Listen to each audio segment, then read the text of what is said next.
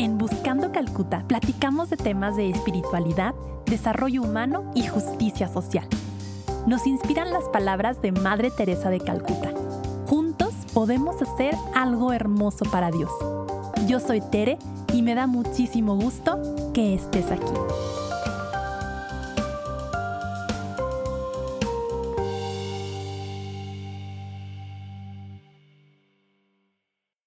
Hola, bienvenidos a un capítulo más de Buscando Calcuta, tal vez al último capítulo al menos por un tiempecito. Y por eso quisiera en este capítulo traer a la reflexión de nosotros, de ustedes y mía, ¿quién es Dios? Hablamos mucho de esperar, de los tiempos litúrgicos que nos preparan, de nuestra actitud al esperar, de cómo podernos preparar mejor para recibir a Dios, de confiar en Dios y de esperar en Dios. Pero es fundamental reflexionar en la medida de nuestras muy, muy, muy limitadas capacidades como seres humanos, pero aún así capaces de conocer al menos un poquitito quién es Dios. ¿Quién es el Dios de Jesús? El Dios Jesús en quien creemos. Y antes de entrar a poner aquí un poco de lo que los teólogos, las teólogas dicen de quién es Dios, quiero compartirles varios puntos. El primero es como cuando estaba yo en discernimiento vocacional y estaba de aspirante en viviendo en el convento con las misioneras de la caridad, me acuerdo que una de mis oraciones o una de mis eh, meditaciones era ¿quién es Dios? Porque si sé quién es Dios, entonces puedo saber qué quiere y por lo tanto puedo responderle mejor. Cuando salgo del convento y que salgo con mucha paz y que me gustó haber entrado, me gustó haber salido, fue un proceso muy bonito, gracias a Dios. Una de las primeras cosas que me pongo a buscar es la teología, es profundizar en la teología, porque aunque de alguna manera intuitiva y un poco como afectiva sabía de mi vocación y sabía quién era Dios, no tenía los elementos, todavía no tengo los elementos, para poder decir bíblicamente, de acuerdo a la tradición, de acuerdo al magisterio, quién es Dios. Entonces, por eso es que llegó, entre otras poquitas razones, a la maestría en teología. Al estudiar teología y que la maestría la hice en una escuela muy buena, eh, un tanto progresista, una de las cosas que más nos recalcaban era que Dios es más grande de lo que somos nosotros y que por lo mismo en teología es mucho más lo que negamos que lo que afirmamos. Esta frase me sirve mucho al día de hoy pero algo dentro de mí pensaba, a lo mejor esto es porque era una teología un poco más progresista, un poco más abierta, y por eso dejaba justamente más abierto quién es Dios. Al llegar ahora a el doctorado en Roma y que estoy en una escuela un tanto más conservadora de donde estuve en mi maestría, porque hashtag equilibrio, y eh, me he encontrado con que se usa la misma frase, muchos de los teólogos de acá, muchos dominicos, dicen que es mucho más lo que no conocemos de Dios que lo que sí conocemos. Y que pueden coexistir dos cosas. La primera es que no podemos conocer la esencia divina. Eso tenemos que aceptarlo y tenemos que hacer las paces con el hecho de que existe un Dios, pero no somos nosotros y que quien sea que afirme conocer la esencia de Dios, conocer los planes de Dios, conocer qué es lo que quiere Dios, qué hace Dios, pues seguramente lo que sea que ha entendido no es Dios, porque si pudiéramos entender a Dios como si entendemos un objeto, pues estamos negando al mismo Dios de Jesús y al mismo Dios de las Escrituras y al pueblo de Israel. A Dios no lo podemos tener en una cajita, que es mucho eh, el pecado con el que tal vez algunos de nosotros, me incluyo, batallamos. Querer tener un Dios a quien tenemos controlado, a quien sabemos exactamente cómo complacer, a quien sabemos exactamente cómo hablar, que, que podemos casi que tener como entrenado se oye feo, pero a veces eh, les confieso es un poco como la imagen con la que yo lucho, como para, ok, si yo hago A, entonces Dios va a hacer B, como muy predecible. Y Dios es mucho más que mis pensamientos y mucho más de lo que yo puedo entender.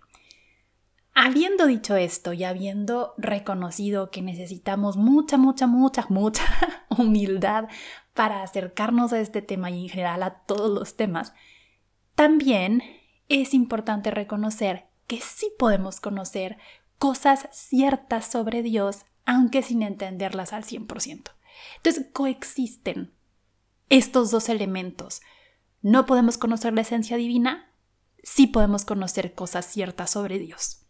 Y al coexistir estas cosas, entramos a un tercer punto que es importante también entender y reflexionar.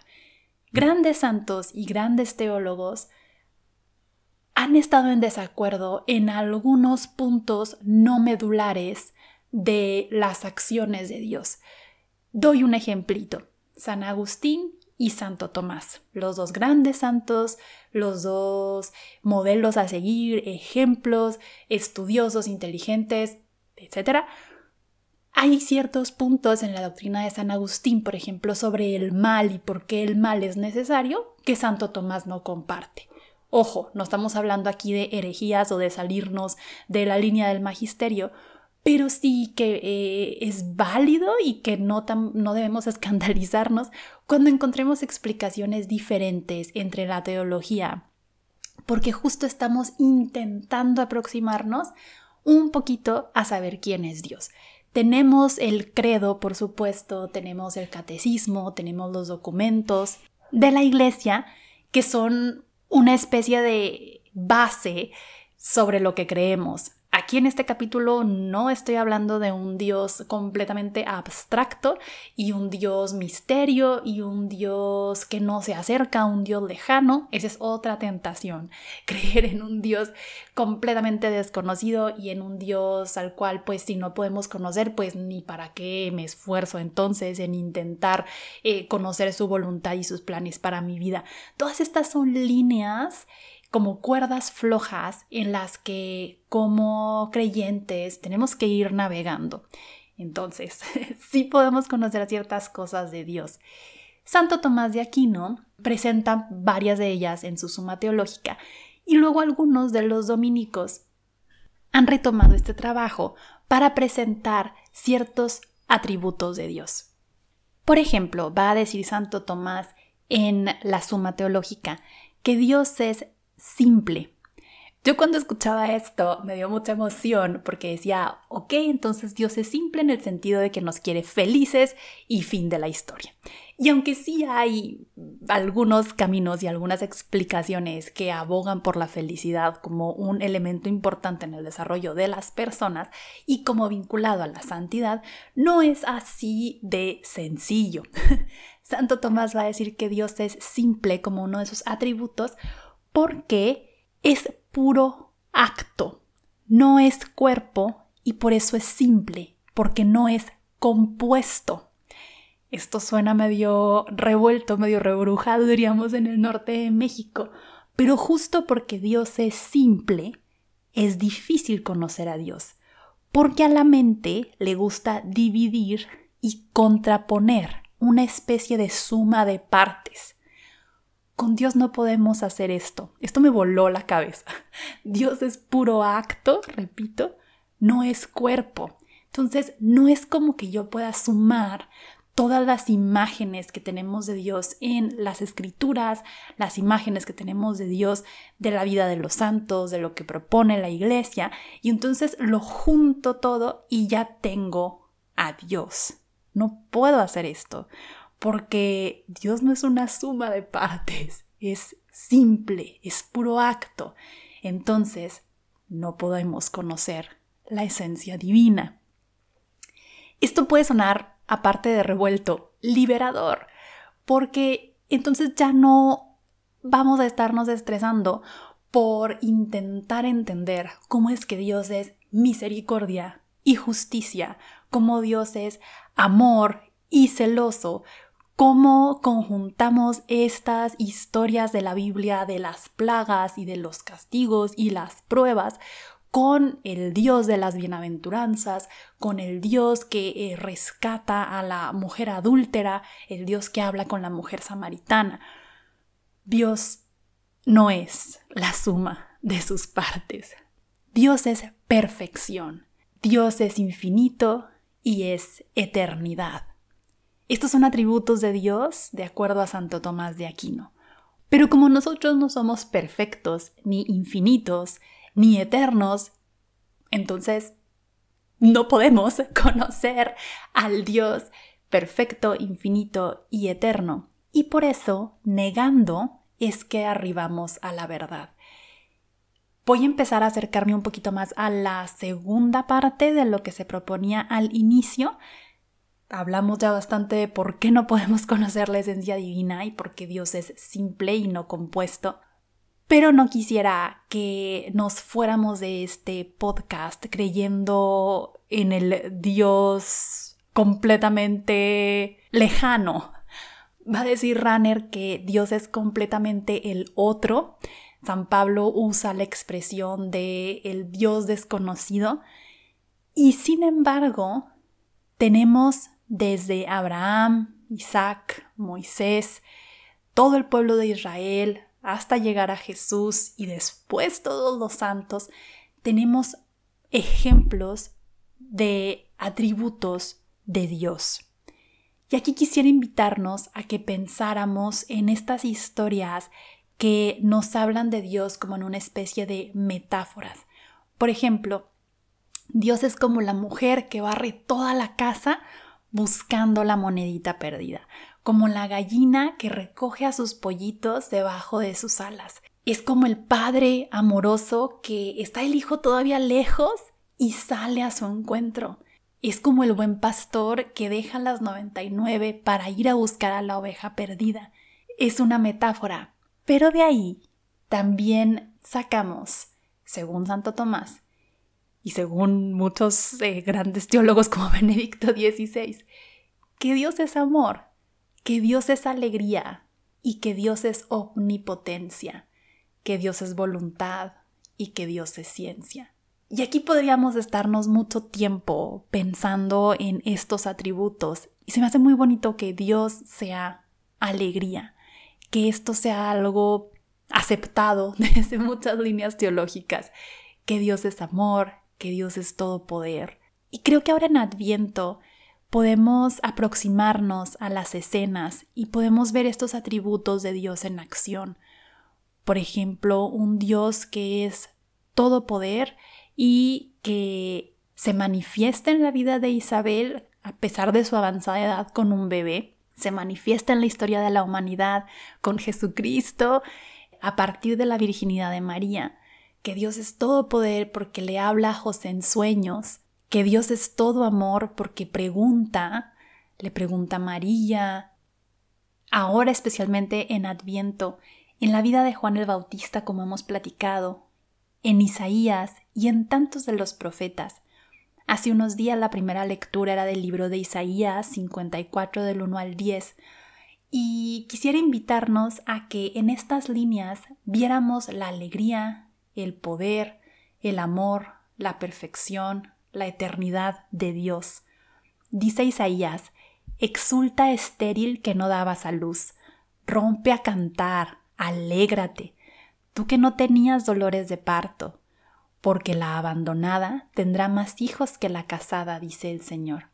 Ensancha el espacio de tu tienda, despliega los toldos de tu morada, no los restrinjas, alarga tus cuerdas, afianza tus estacas porque te extenderás de derecha a izquierda.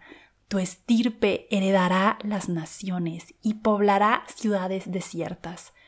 No temas, no tendrás que avergonzarte, no te sientas ultrajada, porque no deberás sonrojarte. Olvidarás la vergüenza de tu soltería, no recordarás la afrenta de tu viudez. Quien te desposa es tu hacedor. Su nombre es Señor Todopoderoso. Tu libertador es el Santo de Israel. Se llama Dios de toda la tierra. Como a una mujer abandonada y abatida, te llama el Señor. Aunque los montes cambiasen y vacilaran las colinas, no cambiaría mi amor, ni vacilaría mi alianza de paz. Dice el Señor que te quiere.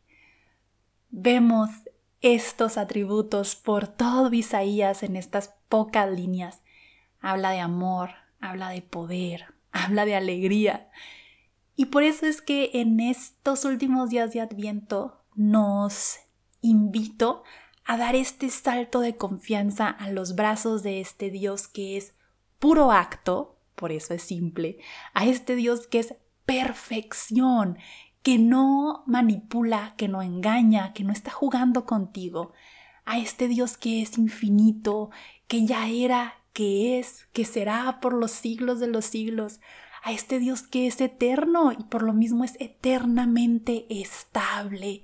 No es un Dios que cambia en el sentido de muta. Esto es importantísimo para Santo Tomás. Dios no cambia, es el primer motor, el que no se mueve, el primer motor inmóvil. Dios es amor, Dios es alegría, Dios es omnipotencia. Que estos atributos de Dios toquen cada parte de nuestras vidas y especialmente aquellas áreas que tal vez por miedo, por vergüenza por desconfianza no le hemos podido presentar a Dios antes. Que estos últimos días de Adviento y que este nuevo año sean una oportunidad para que este Dios con estas características en quien creemos que nos ama y que nos sostiene con su aliento de vida, nos haga renacer, nos haga renacer a una vida de plenitud, una vida de paz que sea de bendición para nuestros hermanos y hermanas. Les deseo una muy feliz Navidad, me encomiendo a sus oraciones, cuenten con las mías y exultemos porque Yahvé, nuestro Dios, está en medio de nosotros.